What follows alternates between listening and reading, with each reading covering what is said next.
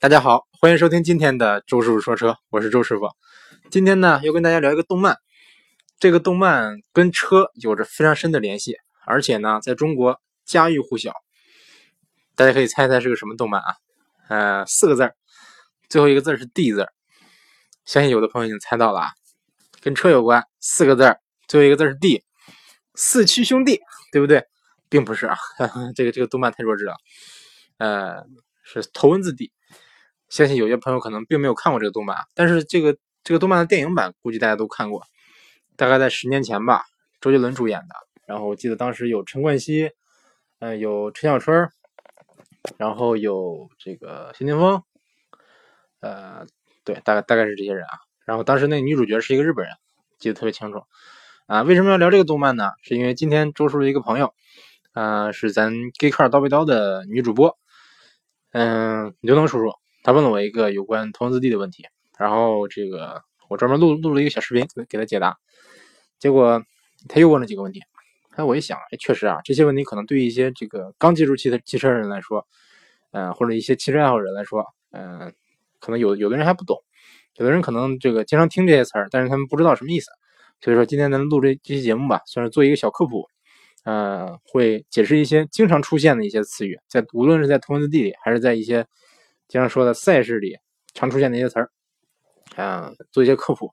另外，周叔周叔会给大家讲一些小知识，一些冷知识，就是大家可能不知道的，嗯，大概就是这样啊。其实说到《头文字 D》这个电影呢，呃，当然，当然我印象特别深，因为当时周杰伦他为这个歌唱了两首主题曲，一个叫《漂移》，一个叫《一路向北》。漂移我不会唱，一路向北我经常去 KTV 唱，调好像是大概是，想想啊。我一路向北，离开有你的季节。你说你好累，已无法再爱上谁。风往山路吹，过往的画面全都是我不对。细数惭愧，我伤你几回。大概就是这样，周是五音不全。嗯。因为因为当时周叔这个不是周叔啊，当时周杰伦师傅出了个专辑，叫《一路向》，不是叫什么什么的优势啊，叫叫十十一月的肖邦，对。然后这个主题曲是不是主题曲？主打歌，主打歌，对，叫叫夜曲。然后还有什么发如雪、风，嗯，一路向北，然后山无海，反正对这个专这个专辑我特别熟，当时买了磁带，花了十二块钱买了个磁带，哎。当时，当时周师傅真是烧的，花十二块钱买磁带，我花五块钱就可以买个盗版，对不对？我买了个正版。总之，啊，那时候算周叔最早接触接触流行音乐吧。那时候我记得我还是拿复读机听的这个这个磁带。那个年代还没有 MP3，之前我我记得录过一期专门说 MP3 的节目，是在我初中毕业的时候买到了周叔的第一个 MP3，正式踏入了一个这个玩 MP3 的一个时代啊。反正当时我是拿磁带听的，那时候买过很多磁带。林俊杰的，然后什么陈陈奕迅的，还有乱七八糟的，反正这个当时周叔也挺迷音乐的。嗯，说到这个电影呢，啊对，还还是先先说正事啊，就是，呃，刘能叔叔问了我个问题，有关有关这个《童子地》里的一段经典台词儿。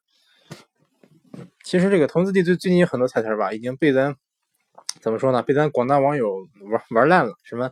啊，你的 GT2 是斗不过我的五菱宏光的，怎么怎么怎么着？啊，今天给大家说一下原版的台词啊。原版台词这么说的：刚坐过你的车，我发现一样东西，你每次过弯都很不自然，你不觉得吗？虽然你的 GT2 马力很大，不过车头很重。秋名山那么多急弯，你每次入弯一定要推头，尤其是在最后那个五连发夹弯，你每次都拿不准最好的路线，除非你能克服这个问题。否则，你斗不过你斗不过我的 FC。他原原话说的是 FC 啊，不是五菱宏光，也不是 QQ，也不是乱七八糟的东西啊。什么叫 FC 呢？FC 指的是马自达当年的一款转子发动机的跑车，叫 RX7。嗯，RX8 可能很多朋友见过啊，R RX7 比它还小。嗯，两门四座，哎，四座还是两座？好像两门两座啊。我记不太清，没有坐过这个车。然后是跳灯转子发动机，双转子发动机。啊，什么叫转子发动机呢？其实之前我我这个谋划过啊，这个讲一期转子发动机的问这个内容，但是后来一想，转子发动机太冷门了，现在基本上来说，量产车已经几乎没有没有没有搭载了，所以说相信可能这个对节目感兴趣的朋友不多，后来就没有发这期节目。啊，什么叫转子发动机呢？这个我今天就不给大家解这个仔细解解释这个发动机原理了。首先，它跟一般的活塞式发动机不一样，活塞活塞式发动机，比如说这个四缸、六缸、八缸，是不是？还有很多活塞，啊，很多气缸，比如说八缸就八个气缸，然后八个活塞，然后什么曲轴连杆，嗯，这个转转转转转，做活塞运动，然后每一个活塞都上下运动，这样这样它就会咚咚咚咚咚咚咚咚咚，就会产生一种这个咱正常引擎的声音。引擎声我给大家修很多次了，大家就这声音，哦，这个就是活塞式发动机的声音啊。那转子发动机它声音是比较比较乱的。不是比较比较乱有的人觉得那好听，但是我不太喜欢那个声音。转子发动机是靠一个一个这个三角三棱柱的一个这个转子，在一个椭圆形的一个气缸里来回转，通过这个来来做功的。转子发动机有什么好处呢？它的发动机很轻很小，而且寿命很短啊。它这不是好处啊，寿命短是是个坏处。嗯，总之，转子发动机转子发动机它的可靠性很差，一般来说几万公里发动机就报废了，就要重新换一个发动机。而且非常容易积碳，非常容易烧机油、漏机油。嗯，那当时这个说这话的人我不知道是谁啊，但是我我这个根据我只是根据这句话字面意思来解释啊。嗯，就因因为我说过周叔没有看过这个动漫，但是我大概能理解他为什么这么说。这我知道，当时《头文字 D》里边那个那个 GTR 啊，不是现在的 GTR，现现在 GTR 它代号是二三五，当时的这个 GTR 是二三二。嗯，这款这款车确实推头，其实。四驱车是不是？它是个四四驱的一个车，全是四驱，前置四驱。然后本身这个发动机就比较大，比较重，二六二六的六缸，然后双涡轮增压，加上四驱，是不是？它有传动轴，然后它这个这个变速箱也是比较靠前，所以导致这个车的整个重心比较靠前。嗯，当然有有有人说呢，GTR 不是号称战神吗？是不是？怎么会推头呢？现款 GTR 当然不推头了，它是五十比五十，是完全的这个平衡的一个调教。但当时的 GTR 确实推头。因为它重量确实太靠前了，而且说这话的人他开的是 FC，是 RX7，R RX7 这款车呢，首先那个车不重，而且转子发动机是我刚才说了，发动机很轻很小，加上它是个前置后驱，它不是四驱，导致说这个车你肯定是会比较容易甩尾的，对不对？包括这个《头文字 D》本来就是一个以漂移为主题的一个一个动漫，所以说这个呃，它这个 FC 这款车呢，其实我感觉哈，在秋名山跑的时候应该是。尾部会比较灵活，也应该是比较比较爱甩尾的这么一款车。它跟 GTR 比呢，GTR 推头，它甩尾，对不对？对秋名山这种特别多弯、特别窄的赛道赛道来说呢，但不是赛道啊，是正常的公路。对这种山道来说呢，我感觉哈，这个后驱车它可能优势更更强一点。那有朋友可能会问了，包括能刘能叔叔就问，什么叫推头？什么叫甩尾？嗯，好吧，呃，简单说一说啊。我现在先说一个问题啊，什么叫走线？因为刚因为刚才这个这个这段话里边也说了，说你走线总是怎么怎么着，走线呢？有的朋友可能说啊，走线我懂明白，飞针走线，一代天骄东方不败，是是不是这个走线？不是，走线指的是在赛道跑赛道的过程中啊，或者跑山也一样，你找一个这个这个能获得最大速度的这么这么一条线路，就是最优的这么条线路，能最好的发挥这个这个车的极限，这个就叫走线。一般来一般来说呢，比如说这是一个 U 型弯吧，呃，比较好的走线呢，是我们先贴着外侧进，然后拐拐一个这个拐一个不对称的一个弯，拐到这个这个车的这个这个车道的一个外侧啊。为什么要这样呢？就因为为了让这个车子动力输出有一个更好的一个怎么说呢？好吧，这个这个这个这个比较复杂，我就我就不多讲，主要是用我给你画个图你就明白了。语音的话说不太清楚。总之，这个走线是每个赛道吧，比如说这个赛道是这样的。它走最佳最佳路线基本上就固定了。你玩一些赛车赛车游戏的时候，它可能会给你一个这个一条线，然后几个箭头，意思是大概让你顺着这个线走，对不对？大概就是这个道理。那什么叫推头呢？比如说我想过一关，这个该怎么走线，这个基本来说有经验的大家都清楚。但是呢，你能不能准确的走这个压压着压着这条线走，对不对？而且发挥出你的最最大的速度，发挥这个赛车的极限，呃，很多人做不到的。那什么叫什么叫推头呢？这个经我经常说，前驱车爱推头，推头呢就是转向不足；后驱车呢爱甩尾，甩尾就是转向过度。这是两个相对的一个这个描述极限状态的一个词儿啊。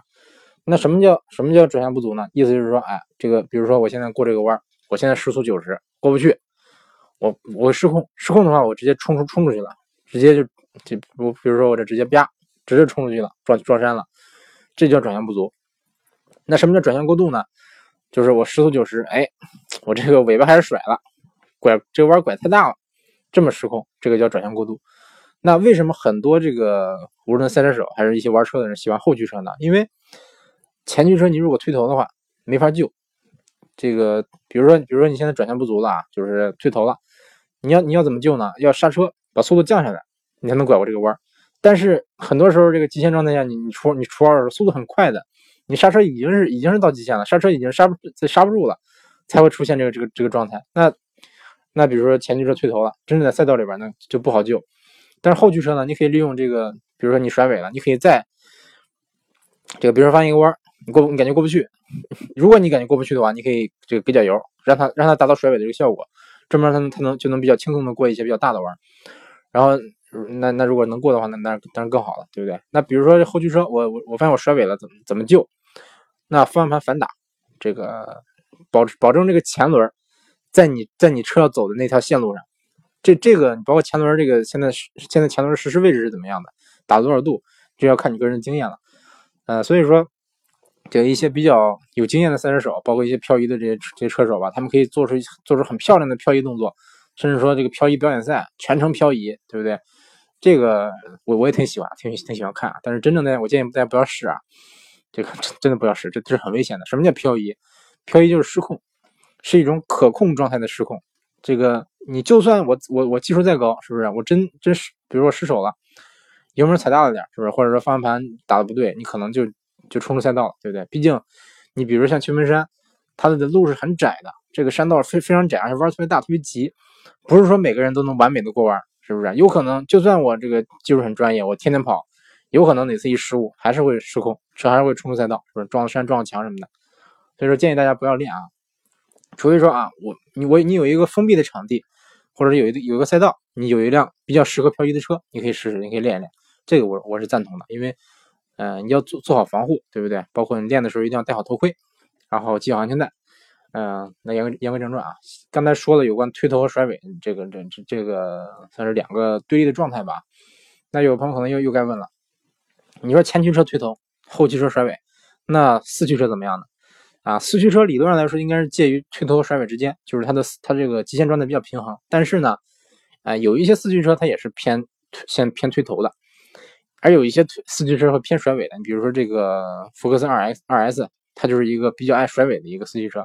所以说这四驱车比较怎么说呢？我一直以来对四驱车来说，呃，有一些抵触吧，或者说就是就是不喜欢。虽然今天是四驱的。嗯，好吧，那我那我就 那那喜欢四驱吧，喜欢四驱啊啊！为什么不喜欢四驱呢？因为感觉四驱车开起来太稳了，就是嗯，没有没有那么没有太强那个激情。包括很多这个四驱的车，比如说这个我之前开过奥迪的 A 六，三点零 T 的 A 六和 A 七，感觉动力其实应该很强的，理论上应应该很强啊。但是这个四驱版本我就感觉开起来。太平淡了，太四平八稳了。虽然说这个速加速是应该是很快的，但是没有那种嗯感觉那种很什么的感觉。你像同样排量的，比如说宝马吧，三点零 T 的宝马，你一脚油门下去，这个后轮后轮平地能甩起来，就能就能这个轻微的滑动。嗯，包括那个 ESP 灯狂闪，这种感觉我感觉哎挺好，挺激情，对不对？所以说，哎，呃，我个人不太不太喜欢四四驱车。还有一点就是说，如果四驱车真的出现到极限了。失控了，那一般人是救不回来的，因为你不知道这个这个车现在给前给它前轮后轮分配多少动力，你不知道该怎么救。我现在失控了，这是前轮状，现在是属于前驱状态还是后驱状态的？偏哪边多一点呢？是不是前轮分分配了多少附着力？百分之三十还是百分之七十？你你不大好不大好判判断。就算你是一个比较比较专业的赛车手，也很很可能救不回来啊。所以说这个我不是太喜欢四驱车啊，嗯，但是呢，很多四驱车它。它对于一些新手来说啊，它那个下赛道来说，它可能成绩会会跑到一个比较好的成绩，包括 GT2 那么强，为什么那么强？因为它是四驱的，保时捷918四驱的，迈凯伦 P1 啊 P1 是后驱，嗯，等等等等等等。所以说，一般来说，很多人说啊，我后驱车，我赛道成绩好，对不对？我跑得快，呃，包括冰雪路面我不怕不怕打滑，等等等等。啊，咱以后可以专门出一期节目来聊四驱啊，聊一聊各个品牌的四驱技术，包括这个四驱的形式啊，等等等等等，估计也也会有点意思啊，大概就是这样。那啊，言归正传，还是说这个动漫。刚才说了这个马自达的 RX 七，包括这个 GTR，呃，那么咱咱这个动漫的主主角呢，也就是藤原拓海，他开的一款车叫 A 一八六。啊，有朋友问我说：“A 一八六什么车？你在日本见过没有？”见过，我有朋友还差点买了辆，但是年年数比较长了，当时他折合人民币才才两万多，嗯，但是他他后来没敢买，因为总觉得总觉得这个车会不会坏？嗯，什么叫 A 一八六呢？其实就是考拉，它是这个当时在那个年代它叫雷凌，啊，我我记得是第五代还是第几代？好像是第五代的考拉，它是它是考拉的一个这个两门的版本，两门四座的一个酷配版版本。啊，前置后驱，发动机排量很小，所以这个车车车头很轻。嗯，主要是因为它是后驱车嘛，前置后驱，后驱车就比较容易漂移。嗯，当时这款车啊，它确实就比较容易漂移。所以说这个藤原拓海据说是卖豆腐的，嗯，豆腐西施。呃，他在这个秋名山上开了一个豆腐店，他爹开的店豆腐店，然后他每天就在秋名山来回来回送豆腐，开着他这个八六送豆腐。其实这个车是他他爹他爹淘汰下来的，是一个老车，然后。开开开开，觉得啊好快，哎，我越来越快，能漂移了。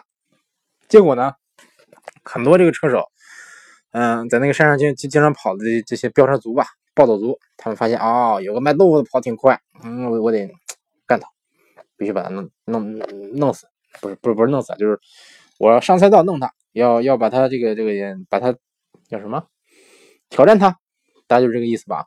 嗯，后来后来慢慢慢慢，这这个这个人也越来越强，拓海越来越厉害，怎么怎么着，然后赢了这个，赢了那个，大概就是这么个故事。呃，那这这个故事是不是真的呢？还真是啊，啊，不是真的卖豆腐啊。这个其实藤原拓海他的原型是是一个目前为止日本的一个比较著名的一个赛车手，叫土龟市。呃，大家可以搜一搜，是一个挺和和蔼的一个老大爷。啊，其实这么说不太不太准确啊。嗯，他以前是个赛车手，但是因为他他的故事吧。影响了很多日本年轻人，导致大家都出去飙车去了，都上去青梅山飙车了。所以说，日本的什么什么协会，赛车协会就命令他，不是命令他，严禁他这辈子参与任何赛这个比赛活动。所以说，他到目前为止不能比赛了。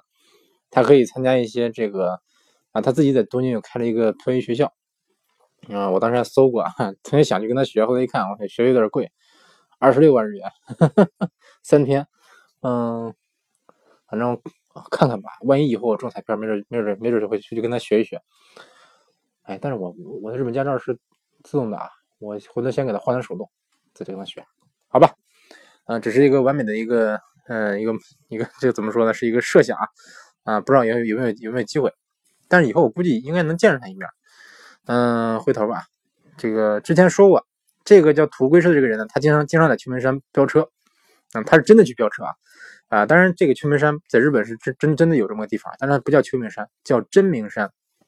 真呢是真字的真，一个木字旁，一个秦。呃，名是名字的名，山是山峰的山。这个地方为什么叫秋名山呢？有人有有朋友是说，哎，会不会是翻译错了呀？怎么怎么着？嗯，其实并不是啊。举个例子吧，呃，在日本的一些动漫里会有一些怎么说呢？会会有一些这个翻译上的一些问题啊，就是本来。比如说，本来它能它能翻译成这个字儿，就同样的读音啊，它可以写成这个字儿，也可以写成另另一个字儿。比如说，举个例子啊，《火影忍者》里边有个人叫猿飞阿斯玛，呃，猿飞阿斯玛大概是读作 Sarutobi 阿斯玛，大大大概是这个这个名字。然后阿斯玛就是日语就是阿斯玛，阿斯玛的话，呃，咱国内的翻译是直接翻译成阿斯玛，阿是阿玛尼的阿，阿玛尼的阿，斯是斯大林的斯，马是这个玛利亚的玛，对。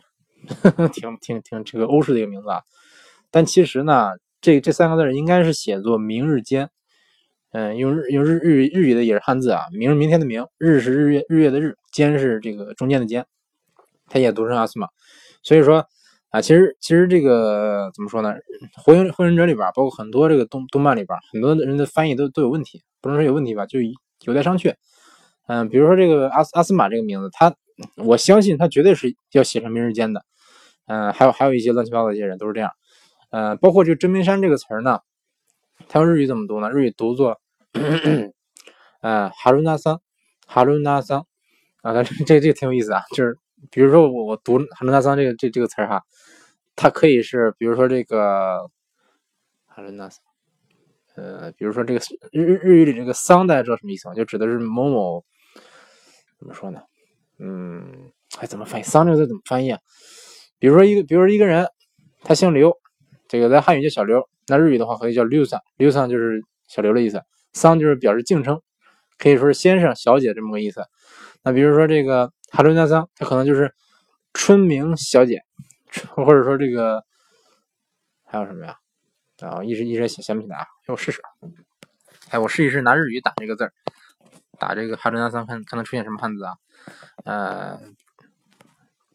哈伦纳桑出现了真名山，然后真名桑，然后春菜桑，然后这个洋菜桑、春纳桑、春名桑、真名乱七八糟乱七八糟的，什么晴奈、洋菜、春流、智奈，都都是读这个 这个哈哈伦纳。呃，所以说呢，如果说如果是这个这个这个漫画原作者，他如果用直接用假名的话。那你你翻译的话，真不知道怎么翻译了。这个确实日本有真名山，但是呢，这个原作者他就是比较，他就想化名，不想这个透露出来这个山叫什么名字。所以说，而这个 “hello” 这 “hello” 这个这个词儿呢，这个读法就是真字一个木字旁一个真，一个木字旁一个琴。这个这个汉这个汉字的日语读法呢，读成哈喽，哈喽它跟春天的春是一个一个音。呃，然后这个原作者就想啊，读他可以写作春，春明山。春明山跟真名山用日语的读音是一样的，哎，春明山挺好听的呀，但觉得觉得不大给力，有点土哈。春秋那就叫秋明山吧，所以他就他就改名叫秋明山了。呃，是个化名啊，但是其实广为传颂嘛。但是你日本人的话，基本上都知道说的是哪。群马县有个山叫真名山，确实那个动漫里出现的所有的这些这个情景吧，都是真名山的实景，包括那五连发夹弯也是。我上次去东京的时候就想去玩一玩，结果。没机会，时间不够。嗯，这次正好驾照也下了，下次我有这个回国前吧，嗯，有有机会的话去东京，一定要在那附近租辆车。嗯，我计划租辆八六，哼哼哼，跑跑山。啊，其实周师傅在日本是跑过山的，我们这附近也也有一个，有两座山吧，就就很像这个秋名山。也是路特别弯，特别窄，然后这个也是火山，这个真名山它也是火山。嗯，火山爆发，火山喷发出来形成的这个路吧。呃，有种特点，我也不知道什么特点，反正反正这个我不知道，因为目前为止我跑过的山都是那种火山，它路就特别弯，特别弯，特别窄，然后有很多这个发夹弯啊、U 型弯啊，特别多。我不知道是不是火山才能修成这样啊？反正我我在国内走的山路都是一圈一圈一圈一圈的跑，这这样这样这样转上去，没有那么多这个那种急弯。呃，很多那急弯真的是就是你得你基本上来说就就是。怎么说呢？真的就是发夹弯，就是你得特以特别特别慢的速度速度过。嗯，我之前开这个飞度，包括开这个新马二，包括开昂克赛拉都都去跑过山。嗯，但是因为因为这个副驾驶后边老老是坐人，所以说导致这个不敢好好开。然后我我有一个朋友开他的一个 M X 五带我去跑过，那那次跑挺爽的，因为 M S 五就俩座，我俩都是比较爱开车的人，也也不怕那个。后来那我我记得第一次开飞度就跑山的时候。哎呦，那车上那车上那乘客呀，我说我我三个朋友，这个虽然都是男的吧，但是我一我一我一这个这个，比如快速过弯把这车一侧倾，把他们吓傻了。哎呀，你干什么干什么？太快了太快了，慢点慢点慢点，就就这这么个感觉。你想我我过个弯时速也不快，四时速四十过弯，这个车车有侧倾嘛？飞度这个车的悬挂比较软，他们就受不了了。正常这个真真的如果真的跑山的话，那这个大脚油门大脚刹车是不是？那估计他们就该吐了。所以说跑的不是很爽，要找个机会我自己自己去一趟。哼哼哼，对，嗯，找个机会吧。这这周五行不行？嗯，不行。嗯，过过这段吧，这段时间比较忙。嗯，有时有机会就跑跑山啊，到时候一定买一个全额的保险。啊，那接接着说啊，其实这个秋名山的这个山路是很窄的，很窄，然后很多弯儿。嗯，国内其实也有一些这样的山路啊，嗯，但是日本的那个山路有有的路就窄的有点过分了。包括上次我去那个前段时间开昂克赛拉出去，那个山路就特别窄，很多那个路就是基本上一个一辆车勉强能过，嗯，根本两个车并排过不去，一般都一般都是这样。秋名山还好，我看大多都是好像都是双向单车道，还行。嗯，然后好吧，这个确实其实我感觉你在日本跑山确实跟这个这个全门山里呃不是跟这个头文字 D 里描写差不多，有的时候就是那种感觉。嗯，但是我还是不建议大家飙车啊，因为怎么说呢，这些路都是开放道路，正常车都来跑的，甚至说会跑跑大巴。秋门山是真的有有有跑大巴的啊，当然当然他过一些这个大弯的时候确实不好过，但是也也能过去，包括一些卡车，嗯，有有有有时候也会跑。如果说你真的在上去飙车，把它当赛道用的话，确实。啊，比较危险。我记得那个动漫里还电影里，好像都跑之前要封山的。我记得是啊，就就就因为这个，然后陈小春最后还出了车祸。嗯，我记得是这样，大概就是这样。啊，那看看还有什么问题啊？嗯，差不多就就这样了。今天简单跟大家讲一讲有关这个投资的一些故事。啊，其实怎么说呢？日本的很多动漫啊，就是这种稍微写实一点的动漫，他们都有一个特点，就是真的跟日本的这个社会，包括日本的这些平常生活方式啊，很接近。就是很真实，这就跟在国内的动漫不一样。你国内动漫，你看国内有什么动漫？可能国内一些动画片吧，比如说大耳朵图图、大头儿子小头爸爸，是不是？喜羊羊灰太狼都特别假。就就你比如说大头儿子小头爸爸，你在社会上怎么可能找到这样的人？是不是？脑袋巨大，儿子脑袋巨大，然后爸爸头那么小，头还没有手掌大呢，这肯定是隔壁老王的，对不对？所以说，在日在日本动漫就不一样。这个我我来日本之前呢，经常看动漫，有些动漫就是看了就感觉哦。看很多，觉得千篇一律，说啊，那这个动漫都画的差不多呀，是不是？比如说这个会的这个这个这些角色会会在这个路边的饮料机去买买饮料，比如说会去便利店买这个便当，等等等等等等。来日本以后发现啊，真的是这样，每个人的生活都是这样，就是动漫它的这个它里边很多很多表现嘛，特别真实，包括一些甚至一些很多场景刻画吧。你比如说比如说这个像《灌篮高手》，《灌篮高手》作者是我校友。灌篮高手，它它里边就很多取景就直接在神奈神奈那个神奈川县，嗯，神奈川县这个一些学校取的景，包括当时的这个樱木花道他们学校的体育馆，包括是一台常常走走过的电车站，等等等等，这个 在他们那儿这个都有实景，包括这个托尼地也是，其实还有很多动漫，但是你要说什么什么鸣人，呃，这这这什么火影忍者啊，海贼王，这这肯定没有啊，这些是完全架空，完全虚构的。我我指的是一些正常的动漫，嗯，大概就是这样。所以说，哎，简单简单简单讲了讲有关投资自己相关的一些东西，呃，可能跟车关系不大，但是我相信有的朋友可能是有点兴趣，然后就简单跟大家聊一聊。啊，这期节目也没有说什么没有说什么有意义的话题吧？啊，那这期节目先聊到这儿啊，感谢大家收听这一期的周叔说车，下期节目再见。